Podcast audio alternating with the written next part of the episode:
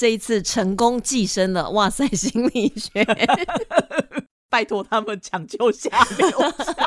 我们总是也要导一些流量过去给教授吧？对对对对对，我们要导流量过去。Shall we begin? 我们是高赞喇叭，适合你。You're going to like this because we're your 96% match. Let's begin now. 大家好，我是阿飞，大家好，我是阿面。欢迎收听高赞喇叭，适合你。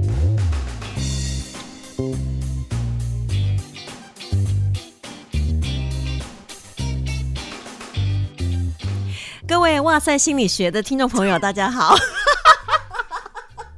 直接就跟我们的老大们的听众，这样这样有没有惊喜到阿面？我一整个吓到。还有各位高层喇叭的听众朋友，大家好。我们平常还没有在跟我们的听众打招呼。哎，对哈，我们就自顾自的就开始聊了起来。对啊，就开始录音了。好，我们开始聊剧。就当做是我们平常这边聊八卦的那种感觉。对，不过我们上集呢有讲到说，我们最近有一个寄生上流的计划。哎，很多听众问我们说，到底什么是寄生上流的计划？我觉得如果你陆陆续续有在听 podcast 的话，你应该知道，就是我们这一次成功寄生了。哇塞，心理学。我觉得教授可能觉得很不舒服，对，他现在应该耳朵痒痒的，想说你们到底要消费我多少次？谢谢蔡教授，谢谢教授。那因为其实我跟蔡教授真的认识蛮多年的，所以我当时呢跟他提出说，教授可不可以上一下你们哇塞心理学？他一口答应，我真的很感动。我觉得其实教授真的是对你够好的呢，是不是？因为他觉得他把你拉进 Podcast。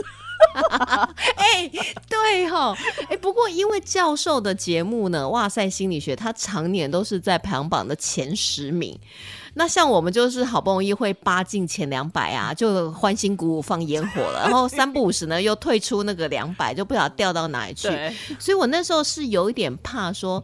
教授会不会想一些那种冠冕堂皇啊？说啊，我最近夜配排的很多啊，哎，我最近已经排了，我们要做这个单元，可能可能要过一阵子。那其实我们在社会打滚这么久，我们就会听懂暗示嘛。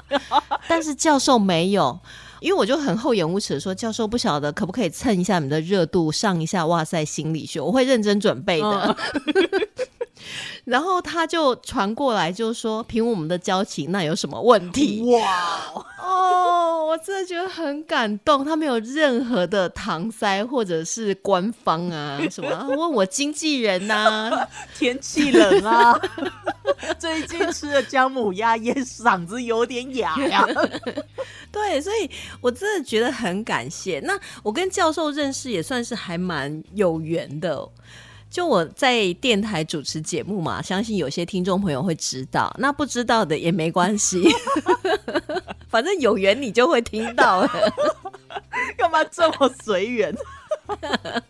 然后那时候我就很想要做一个跟心理相关的一个单元，于是我就在网络上面看了很多的布洛克。那当然看那些布洛克写的文章，后来我就发现了哇塞心理学这个网站，我就觉得说哇，它里面的内容真的很丰富，常常我就会把它拿出来当节目的内容。可是我觉得如果是专家现身说法，那一定是更赞呐。然后我就开始看那些就是写文章的学者，然后我就看到蔡宇哲教授。但是你知道，我们广播是非常着重就是讲话的那种表达方式啊，还有声音有没有让人喜欢呐，让人想要听下去啊。所以我就在网络上面去搜寻蔡教授的演讲。哎，你很你很可怕，你还没有邀请人家就 online stalking。对，Oh my God，我已经 stalking 他一段时间了，其实他都不知道，还让你寄生。然后后来我就看他的一些演讲，我就觉得说，哎，这个口条表达的是让人会想要继续听下去，这样我就会觉得比较放心邀请这个来宾来。后来我就在脸书上面跟他联络，然后他也后来就一口答应哎，哇！大概每次他来台中演讲的时候，我们就会在电台录一些呃相关的心理研究的一些话题。哇，教授真的跟你是 the way back。真的很有缘啊。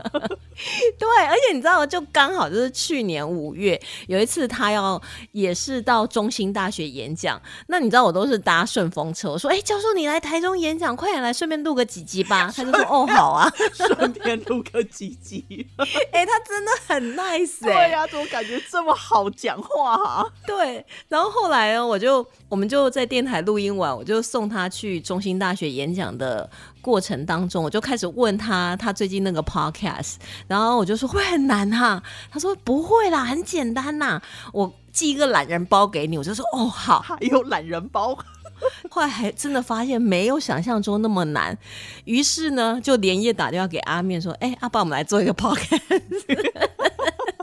我当时听到的时候，我就想说，嗯，什么？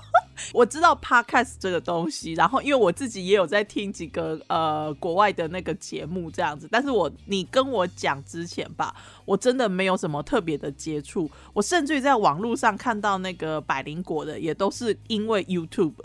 对，其实因为像我们接触 podcast 很多年，那是在国外还蛮风行的。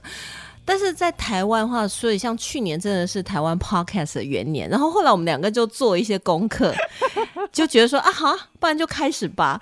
听众朋友们，既然阿飞都讲到我们当时如何创始，我一定要抱怨一下。你知道他对那个音质的要求有多可怕吗？我们有光是我们光是为了要能够把那个声音就是弄到 OK，真的是调了好久。哎、你用那个录啊，然后你就这个录啊，那个录啊什么的，结果到现在我们都还在慢慢的调整。就是一直在调整。对哎、可是说真的，你会觉得那时候我给你很大的压力吗其实还好，我觉得真的是新的东西有趣。？OK，因为你知道是跟你搭嘛，阿飞控场多强啊！这个我已经有记恨小本本。不过你放心，是那个翻白眼的 啊，不是咬牙切齿啊。哦，那 OK 啦，既然是这样的话，那就 OK。不过我们现在这个寄生上流的计划呢，已经成功的展开第一步了。接下来我们还有哪些上流要寄生呢？Shall we begin? 没有了。没关系哦，我们就去找上流，然后就是拜托他们抢救下流。你才下流呢，我们是未来上流。哦，是是是，我们是未来上流。哎、不过你知道我那天呢、接受教授的访问，我真的觉得很不习惯。哦，对吼，你大部分都是访问人的那一个，对吧？对，那就是我没有一开始就讲话，那感觉真是怪，就等人家讲了一大堆，我才说大家好。哎、真的好奇怪哦哎、哦，对吼，那那这样我问一下，你那天有跟教授抢话吗？抢话，我看可能都被教授剪掉了吧。敢抢我的话，剪剪剪！大剪刀哦，应该不至于。可是那对对对，你那一天受访的这个感觉怎么样？其实一开始会觉得怪怪的，就是那种主客意味的感觉。但是后来聊起来以后，那就比较没有太说哦，一定要呃教授问一题我答一题，啊因为也不是那种方式。因为 podcast 本来就是那种大家针对一个话题在聊嘛。但是我真的觉得说，在哇塞心理学我们介绍的那个智能社会，其实我们那天还有好多没有讲完哦。每一次推剧都会这样啊，就是好多想讲都讲不完。对，但是我看教授已经声音透露出说，哇，这到底要剪到哪一年呢？透露出疲累。他可能心里想说：“我很忙，我真的没有时间剪这些。不过呢，那个如果大家对智能社会这个算是纪录片有兴趣的话呢，也欢迎大家可以去听《哇塞心理学》。我们总是也要导一些流量过去给教授吧？对对对对对，我们要导流量过去。Sure, of course。其实是教授导流到我们这边来。对，但是我们为不为了不要让教授失了颜面，我们也要展现出我们专业的一面。真的假的？我没有专业啊。对你怎么没有事先通知我？哎、你真的心机很重哎、你是不是今天准备了很多专业的知识？开什么玩笑？我这种好扎实的各种的那种网络上面的道听途说。哎、哎、不过因为我们是主要在讲剧，或是从剧延伸出来的一个 podcast，所以我们当然呢也要来推一下剧。我们今天要推的这一出剧呢，因为我们录音的时间是一月二十五号的晚上半夜，会录到二十六号吗？对，应该会啦，照我们的 不良的记录。对，昨天在 Netflix 上面，《驱魔面馆》它就已经正式第一季结束了，哒啦啦啦，恭！喜！关我们屁事啊！我们可以讲啦。本来就可以讲啊，但是因为它总共有十六集，那每一集平均都是一个多钟头，所以我们也不太可能把它怎么浓缩啊剧情啊。嗯但我简单讲一下《驱魔面馆》，因为一开始呢，我看到“驱魔”两个字，它就是关键字了，对我来讲。哦，然后面馆也是关键字，科幻又吃货，对对马上就是追踪。哎呦喂！不过其实它是漫画改编的，它的漫画叫做《惊奇的传闻》，因为里面的男主角他叫苏文，然后他们好像苏文娜这样叫他。我如果发音不标准，大家请见谅。然后他这个发音好像就跟韩文的传闻是一样的发音，所以他的漫画叫《惊奇的传闻》。哦，OK，那感觉好像驱魔面馆比较有趣哎。对，我觉得他如果叫《惊奇的传闻》，我就是想说这应该 拜官野史的。然后就没有想要看，对对，哎、所以你看，一个剧取名字真的很重要。真的。那这样，我们高赞喇叭适合你是会吸引人家继续听下去的吗？我感觉好像 现在改名字也晚了，就算了吧。哎、你记得我们节目上没多久，我们真的有很认真想要改名字，对不对？对，心想说那个时候还来得及，才上了一两集而已，还可以改。你知道吗？我们那时候啊，很开心的决定改一个名字，叫面目全非。有没有？哎，说不定我们那个时候改了，现在就红。对呀、对，欢迎收听《面目全非》，我是阿飞。我是阿 pierre，哎、是不是很顺？感觉起来我们这两个主持人这样子，如果用这个题目，然后用这两个主持人这样，感觉起来真的是说我们在那冲啥？我跟你讲，如果我们今年再不红的话，我们明年就改面目全非，好吧？重新做人你这样的话，想要我们红的人怎么办？就今年先忍一忍，不否我们吗？啊！不行，不行，不能再忍下去了。大家对我们的爱要大声说出来。是不是？哎、不过这个驱魔面馆，我怕我们又乱聊，对对这样又要剪一个钟头了。这一今天好像是我剪，是不是？麻烦你了，我们尽量能够在就是二十五号以前录完就好。哎呦喂呀，我觉得是不可能的。对，驱魔面馆，驱魔面馆，它的故事大意就是有一家面馆叫做姐姐的面店，然后一开始说是什么网红啊、网美的店啊、所以就是生意很好，但是他们在招牌上面就是卖到食材卖完为止。超级不想营业的店老板。对对对对，但是事实上他们有一个身份就是驱魔。那一开始我觉得他第一集的节奏掌握的非常好，从那个呃，或许他是地狱逃到人间的恶鬼，然后附在人身上，然后他们会去做一些坏事，杀人啊，要吸取人的灵魂，他才能够滋养。所以他们这个驱魔面馆里面的驱魔人呢，就是会感应到，然后就去要抓恶鬼。所以他整个故事节奏呢，就是在这样的情况下开始展开。但是他，因为他一开始的时候，他的那个感觉让我以为说是青春剧，所以他的那个面馆的那个设定就让我觉得说，哎、挺有趣的。我本来以为说会是有点像是之前那个什么炸鸡店什么之类的那种设定，结果没想到是驱魔，我就觉得很特别。不过你讲到那个《机不可失》那部电影来讲的话，它其实跟《驱魔面馆》是异曲同工，只是说《机不可失》它是抓那个现实社会的犯罪团体嘛，哦，哦对对对，但是驱魔面馆他们也是以面馆为有点像是掩护吧，然后去抓那种跑到人间的恶鬼。其实我觉得他这个剧一开始深得我心，因为他非常有美剧拍摄的感觉。一开始呢，他们就是啊，突然面馆的其中有个人有感应到说啊，前方哪里有恶鬼在作坏，所以他们就全部出动，然后把所有的客人都啊，你们吃完就把钱付了就走了，然后他们所有的人就就冲上车，然后去抓那个恶鬼。然后这个时候，他们有另外一个 partner 在其他的现场就说啊，那你赶快赶到，我们一起来抓恶鬼。没有想到呢，这个恶鬼真的太强大了，所以他们后来加入了那个他落单呢。对对，有没有？对他那时候落单，我就想说完蛋了，这一定会出事。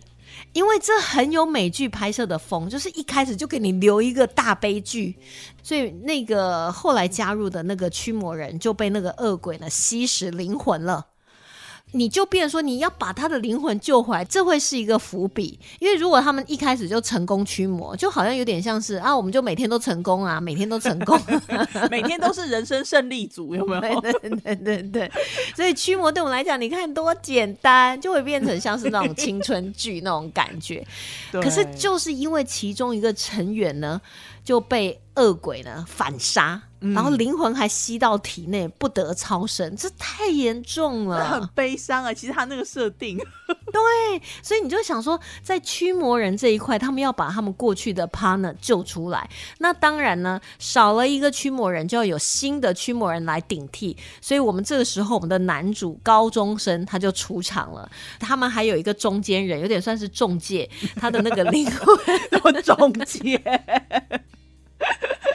他是在对，他是在那个灵异界跟人间的一个交界，一个媒介的，是中介啊，真的是他就要去找一个新的驱魔人来加入这个团队，所以他就是等于是找到了我们这个。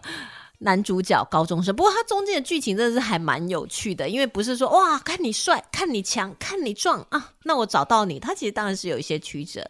可是男主角这边呢，他就是有点像是人界的代表。那因为他在十一岁的时候，他父母出车祸，就是然后他也在车祸当中大难不死，所以他就是跟着阿公阿嬷呢一起成长。那当然，他父母的死也有故事在里面，所以它整个就是鬼界、人界，然后整个交合在一起。所以我觉得它故事结构做的还不错。对啊，像你讲到说它里面的那个破题，我觉得蛮不错，就是有很多剧吧，它可能一开始的时候，它为了要做角色的铺陈啊，然后故事的 layout，所以他会给你讲很多有的没有的东西，很多背景设定一次丢给你，你就觉得说你好像在看第一集，好像就在看设定集，然后看到最后才有一个 twist。可是他这一集的不是，他这一集一开始他不但就破题，而且他的那个好几个角色一次上场，让你就是完全的嗯无缝接轨，就可以马上的理解说哦这个角色的特色是什么，那个角色特色是什么。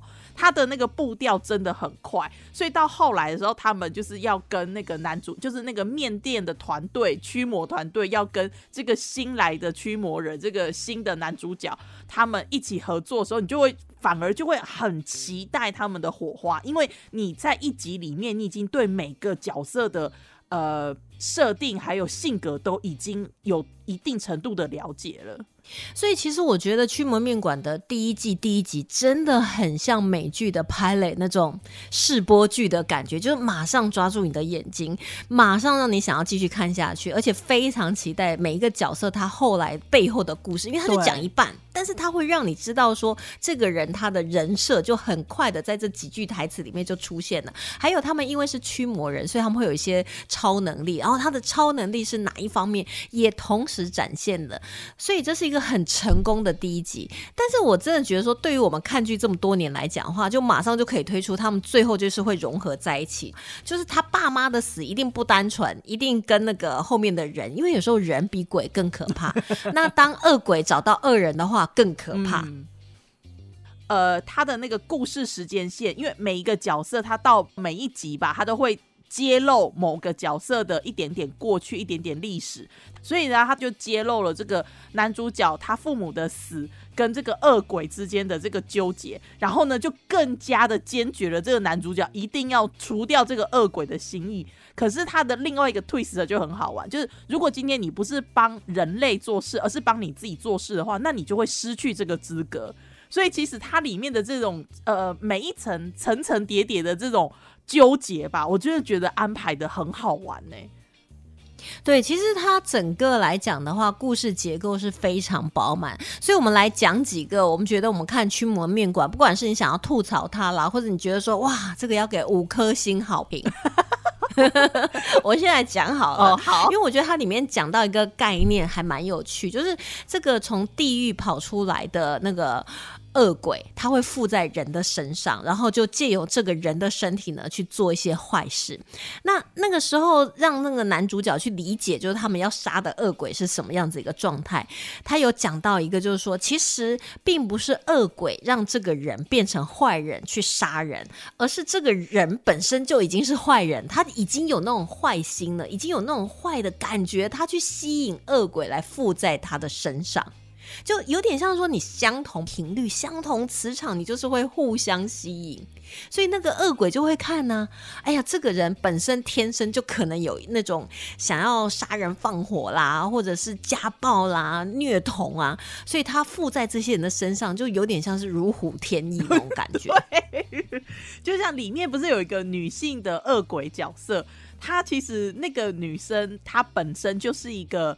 呃，有点类似黑寡妇的那种情况，就是他就认为说你们男人供养我是对的啊，然后想尽办法的毒害你，然后我就是要拿到我要的东西，然后他身上的那个恶鬼就慢慢的就是在开始在他旁边，就是有点就是引导他去犯下更恶劣的罪行。而且你后来它里面还会讲到说，就是恶鬼跟这个人他会慢慢的融合，而且当他慢慢的融合的时候，其实他会越来越强大。这个我觉得其实这样的设定是很好玩的、欸。哎、不过这个设定我也想要吐槽，因为你看恶鬼，他因为吸食灵魂，就他们杀人以后吸食灵魂，然后他就力量就越来越强大，最后他可以跟这个附身的人呢，就整个融合在一起了。但是驱魔人除了一开始就是你有驱魔人这个身份以后，你的体能可能会一般人的几倍啊，跳得更高啊，飞得更远啊，力量更大。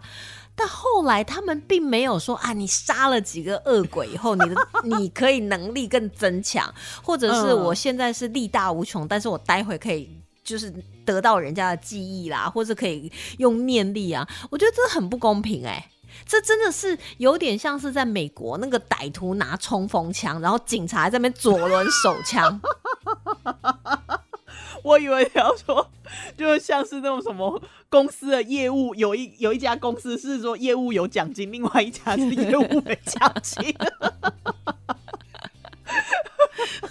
对，这样讲起来是真的很不公平，所以他到后面有一点就是被压着打，然后我就想说，哦，被压着打，他们一定要想办法，就是在摆平。呃，他其实还有一个点是让我觉得蛮震撼的，就我自己在看剧的当下，因为他们男主角是高中生嘛，然后他们嗯被学校的就是高富帅啊霸凌。哦，对，霸凌的非常严重，然后再推到社会上，因为他很多事情的都是环环相扣啦，所以他的情节呢都是有连结的。在社会上呢，可能有些老板呢也是这样欺负他的属下，然后甚至杀死那个属下。但我就想说，韩国的职场跟校园的霸凌真的是这么严重吗？我是知道说他们的尊卑观念很强烈，我我觉得这个剧吧，它可能就是一个那个叫什么社会剪影啊。然后我自己有在 follow 几个韩国的那个 PO 主啊，照他这样讲起来，就是其实韩国的霸凌虽然没有那么的直接，可是他们网络酸民是很可怕的。那哪里的酸民不可怕？都骂很可怕。但是就是他们有一点就是说很注重别人讲什么，所以就是说他们的这个酸民的力量强，应该是讲说这个酸民他的这个程度，如果放到台湾或者放到美国，我们就不理他，就是全。但是在他们的那个文化社会里面，人家就啊他怎么这样讲我，他怎么这样讲我，所以他的影响力言灵在那个地方好像是比较有力量那种感觉。哦，不过我觉得从他戏剧里面的一些桥段呢、当然我们可能也可以反映出来说，其实他们会有那种辈分的那种尊卑。就像有一集呢，他可能就是里面的一个被恶鬼附身的恶人。但是他内心还是会有良善的地方，因为他对于收养他的那个爸爸是存在的，就是爸爸你叫我做什么我都做什么，所以你叫我去杀人放火我也去杀人放火，但是我就是因为你从育幼院把我收养出来，我就是一辈子效忠你。可是因为跟财团的利益互相有抵触，所以财团就下令这个爸爸把他这个杀掉。你还记得那一场吗？哦，对，他们已经是有点像是父子般的存在的情感，所以那个爸爸其实也不想要去杀他，可是财团就是你上面那个大老板用权势压你说你必须要把他杀掉，所以他就想了一个方法说，那不然我就倒酒给你喝。然后他倒酒给他喝的时候，他说你长辈给你倒酒喝，你不用瘪过头去吗？然后我就想说，哦。对吼，因为他们其实，在韩国就是，如果是喝酒，也是有他们的那种辈分的文化，所以他就背过头去，然后他这时候就想说要拿枪，就从他后面，有点像是那种行刑式的处决法。哦，对，那一场其实震撼感就是那个张力是很够。我跟你讲，我当时看到的时候，我真的其实很同情那个恶鬼，好吗？我觉得那恶鬼超可怜的呢。对，因为其实它里面还是有人的记忆，虽然说他已经是非常强大的恶鬼，所以他每次对到他那个爸爸的表情，都是露出非常天真的笑容。你有没有觉得？对，你会心疼他？你就是觉得说他好可怜哦，求求你爱他。对，就算他是恶鬼，他也是值得被人疼爱。搞不好你的爱可以挽回他。虽然说其实他会杀人放火，都是他这个坏爸爸叫他去做的，假要修，真的。所以我觉得他这个前面你看起来会觉得说，坏人跟好人的智商都很在线，有点像是互相斗智。他们偶尔会遇到很出街的那个恶鬼，所以就有点像是说啊，我们还是要有成功的案例，然后也会碰到很难。缠的恶鬼，然后所以大家要彼此想办法，说我们要怎么样让自己的力量更强大。然后坏人也不会突然变傻，傻人呢也不会突然变聪明。所以我觉得他的整个那个逻辑性是非常一致的。直到有一天，我跟你讲，在网络上也很多人在讨论，就是说他前一阵子在更新的时候，第十三集吧。被很多网友跟观众挞伐，就是说怎么品质这么不，就是这么参差不齐。然后呢，阿飞你有跟我讲过嘛？你有先跟我讲，然后我听了，我就想说，哦，好，那就算，我就听过就算了，我也没有特别往心里去，还去查说什么有的没有的。可是当我在追十三集的时候，我真的以为我是不是漏看了一集，你知道吗？对，因为你知道，我完全一开始就是他剧一出来，我就马上看了。那时候我就觉得说，这两集真的有一点点那种 明明显的断差，有点像是那种番外篇的，然后那种感觉 就不像是正剧。你就觉得说，怎么会演的有一点？主角的性格好像有点扭曲，或是那个画风有点转变的那种感觉，但是我还是把它看完，只是觉得有一点失望。后来我就开始想说，这一定有原因，Everything happens for a reason，这句话到哪里都是对的。然后一查就觉得啊。换编剧了啦！哦哦，难怪，你们真的是火眼金睛哎！我那个时候真的是想说，感觉我好像漏看一集，为什么会突然接到这里来？然后我就想起你跟我讲说十三集换编剧这件事情呢，我当下真的觉得说，哦，编剧真的超重要的，编剧真的很重要，而且他们因为就是原来的编剧跟他们整个剧组的理念不合，那沟通过后呢，可能就觉得说大家也不要各自去勉强。讲了，所以就呃分开了。分开以后呢，就是导演也下来编剧，然后还有找其他的编剧。虽然说他现在第一季结束，后面有拉一点点，因为后面有吹一些亲情啊，对对对，那个张力有出来。可是我觉得还是很明显的可以感觉出来，后面的那个有点像是被稀释的玉米浓汤了那种感觉。剧情发展的步调节奏，真的就是完全的遭精品，你知道吗？真的差很多。我我后来听人家讲说，哦，至少最后一集有圆回来，有什么就是都给了一个结局。可是我必须要讲老实话，不是我这个人 picky，而是说其实他的这些结局非常的。predictable，就是你你就知道一定会发生的啊。对，你还记得我之前讲说，我那时候以为十集就是一个结束，我不是说，哎，我第十集看到中间觉得说这个进度条坏人还不会死啊，如果这进度条坏人就死了，有点结束的太仓促了。但是他后面换编剧以后，就有点感觉，就是他把一碗白米饭，然后煮成一锅粥的那种感觉。所以我真的后来就是突然的，我真的是有一点看不懂，而且不习惯他的那个切换方法，你知道，他的那个步调真的让我觉得好迷惑，我真的是迷惑的把它看完。对啊，就好像觉得说这也不能就自己就弃剧啊，总是要把它看完。不过在韩国那边，他们已经有要求说第二季能不能换导演。对，我觉得导演确实也是要也有一部分的责任。对。不过它还是一个非常值得看的一出剧，但是讲到就是让我们都觉得啊，网络上面也是骂声连连，就是换编剧这件事情。其实编剧真的是很重要。你还记得美剧？它在应该是说美国的编剧协会，他们曾经有两次的罢工事件。对，第一次呢，我们没赶上，因为那时候我们太年轻了，我可能还没有出生。可能 第二次我们就是深受其害，深还深受其害。我们是啊，我们应该是那个叫什么 collateral damage 哦，对对对，间接伤害。就是如果说警匪在枪战的时候，你不小心被警察的枪的榴弹然后打中的无辜路人的那种感觉，就是间接伤害，鱼池之殃。对，那个时候我还记得二零零七年吧。是二零零七年还是二零零八年？不敢回首。二零零七年，那时候的美国编剧工会他们的罢工事件，哎，真的是让人觉得说啊，美剧全部都停摆耶，很夸张。对啊，那个时候我记得我在追的剧啊，就是明显的感觉到有有影响的，就是《Supernatural》。还在《Supernatural》的第三季下半的时候开始罢工，所以他们就是好像就是那一季没有播完吧，就砍了几集这样子。不过我那时候看的剧像是《越狱风云》呐，第五季，还有就是《Grace Anatomy》，他们都有受到一些影响哦。还有《Lost》。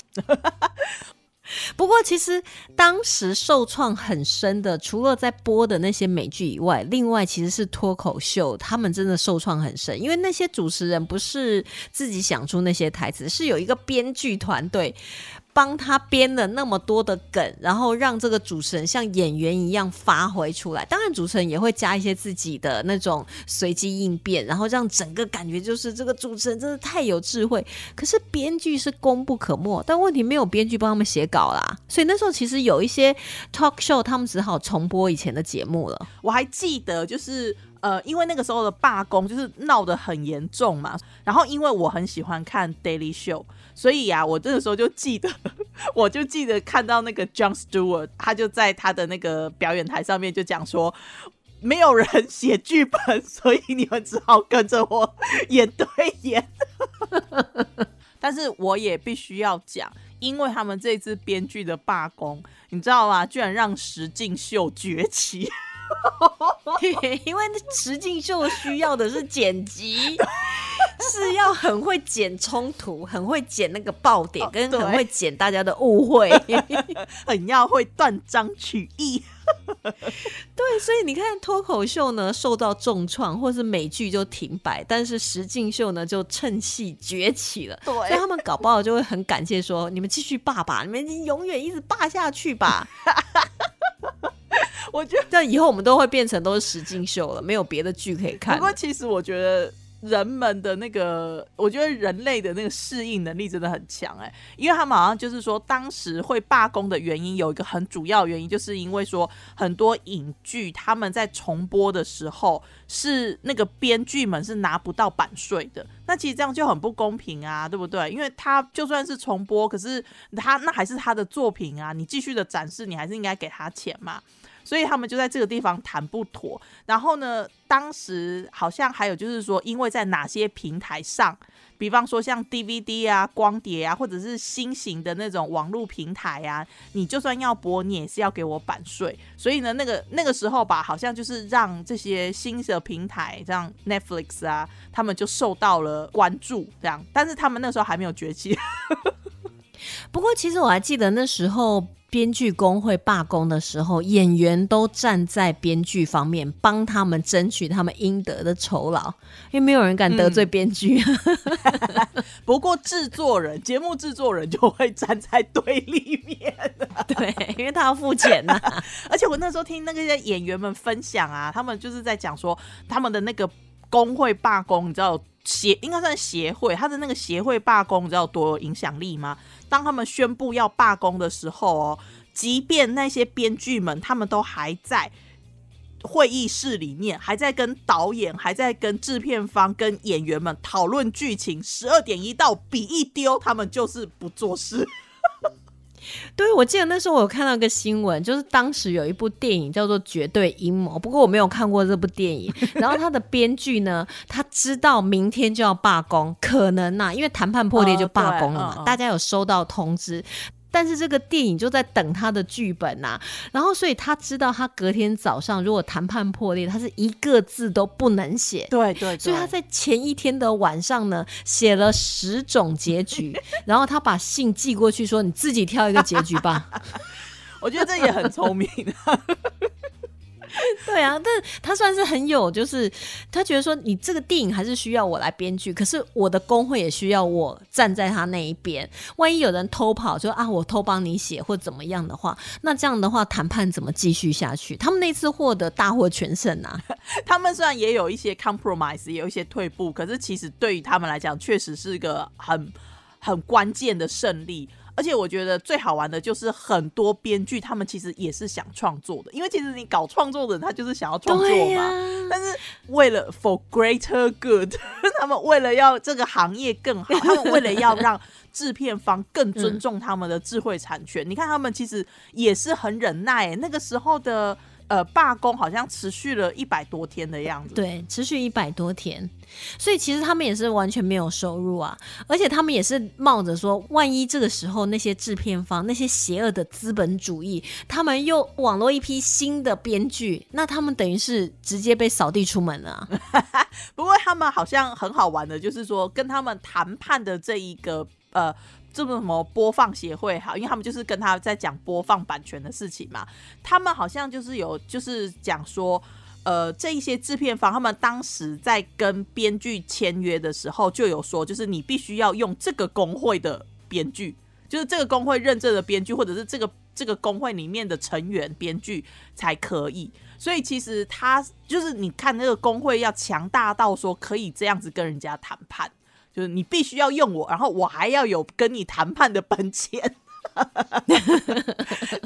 哎，不过他们那时候呢，受影响的美剧呢，大概有四百多出。那当然还有很多电影也受到影响，像在《X 战警》呢，《金刚狼》里面饰演死侍的那个 演员呢，他就有回忆啊。他说当时呢，他们在拍电影里面的台词呢，全部都是自己想出来，因为他的剧本上面就只会写说，呃，韦德威尔森出现了，他说话非常快。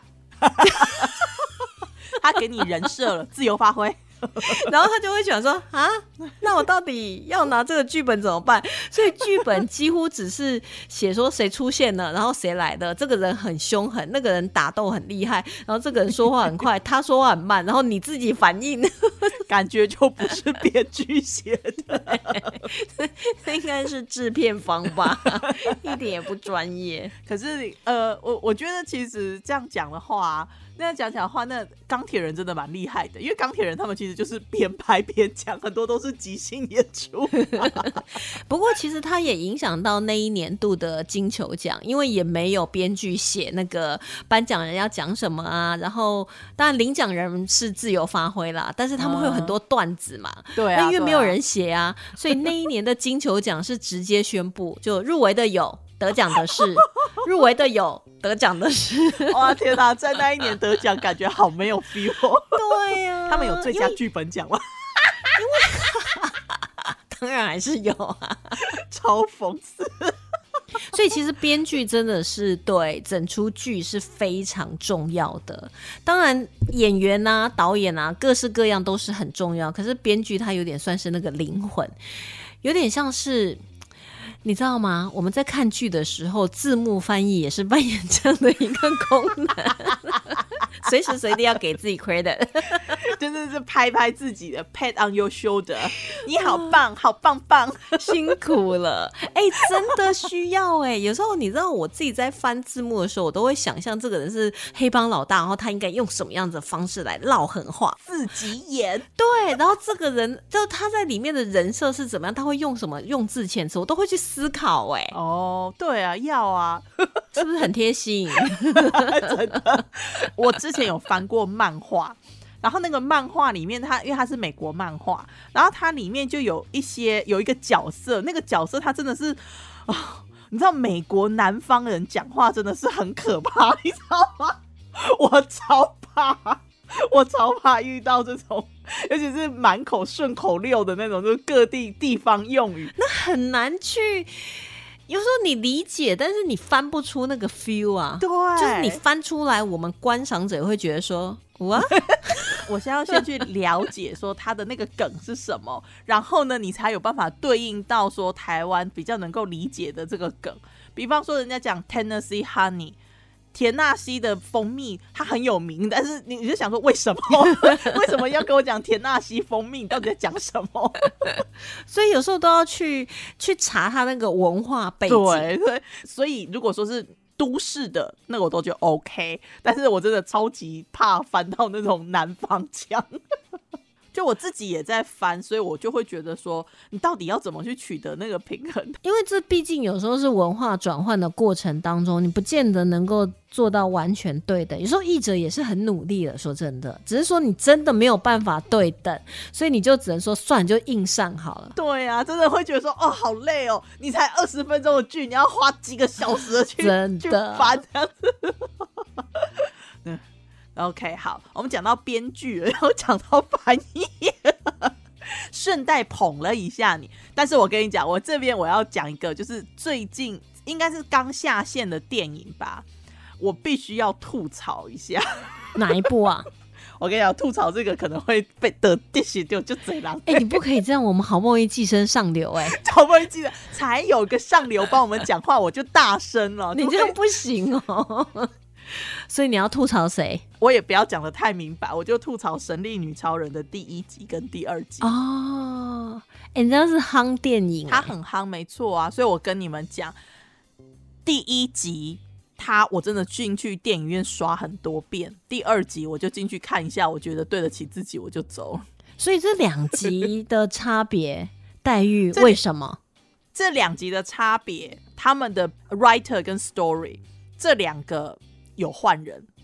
第一集的他的编剧呢，但是我觉得他编的很好，所以我去看了一下，他有编那个呃实习医生，他在他有有有有几年都是做他们的那就是顾问编剧这样子，然后。神力女超人一九八四就是导演下来自己编，然后还有跟别的编剧一起配合、一起合作的，所以明显的不同。所以其实好的编剧真的是让这个剧有点嗯画龙点睛。当然，可能导演呐、或是其他的相关工作人员也是占有一定的一席之地。当然，演员也是，可是编剧是灵魂呢、对啊，哎、你知道有一次啊，我记得我那时候在澳洲。然后当时正在上映《环太平洋》，因为《环太平洋》它整个设定是在澳洲嘛，所以它在澳洲其实卖座卖的非常好，好像里面有演员是澳洲身份，对不对？对对对，有有。嗯然后那时候我就跟我的朋友，因为我们就去雪梨，他雪梨有一家很大，就在那个 Darling Harbour 那边的那个 IMAX 的剧场，然后我们一起去皮乓，这样我就说哦好皮乓，然后我我们就要看那个环太平洋，结果他就负责上网买票啊，然后时间到，而且我们是看的是最后一场，结果我们进去看的时候坐下来，我就说。这感觉不太像环太平洋哎、嗯因为就超人就出现了啊，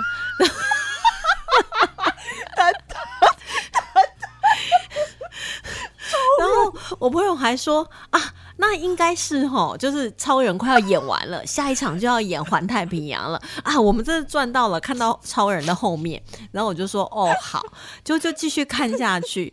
然后后来我说不对，这是超人前面啊！你看他爸才刚死掉，就是他小时候嘛，不是他们在被车子困住，他爸就死掉了吗？对，你们看到的是 Man of Steel 吧？对对对，然后我说这应该是刚开始，这没有快要结束，因为超人还没觉醒呢。然后，可是那已经是那一天最后一场电影了，所以我们就这样 Oh. 看了超人。果然就也没看到环太平洋。没有，但是那个剧场真的很有意思，因为我们中间已经有去问过说，诶，我们是买环太平洋，而且我们的票上面真的是打环太平洋的那个，是你们走错吧？没有，它只有一个厅。嘿，因为我们原本也觉得是我们走错，你知道吗？嗯所以我想说，嗯那我们就要去找我们的哦厅。对哦，因为你 IMAX，你不是每一厅都是 IMAX，它对就是那一两个厅室而已啊。所以场次跟时间还有地点都对，就是电影是错的。他不错。哎、我们真的不知道发生什么状况，应该是电脑系统吧。所以他们后来就又赔了那个，因为我们四个人嘛，他就又赔了四张票给我们。但是因为我已经没有很想要看了，我就把票给我朋友，我说你自己去看好了。不然又看到些什么奇怪的东西。我想说到时候又不然再来一个那个蝙蝠侠蝙蝠侠。哦，你怎么那那个时候是 Zack Snyder 开创了那个 DC E 呃 DCEU 世界，所以其实 Man of Steel 真的我觉得蛮好看的。是好看呐、Henry Cavill 哎，Come on，I he's so hot know, I know, but it's not what you expected. 还是没有很喜欢、就是你，就算你再怎么壮，你还是想看机器人。就对，就是你知道，我会想要看那个超人的身体，但是我没有很想要看剧情。好了，我们今天就到这，好，就这样。好，See you next time，拜拜。拜拜。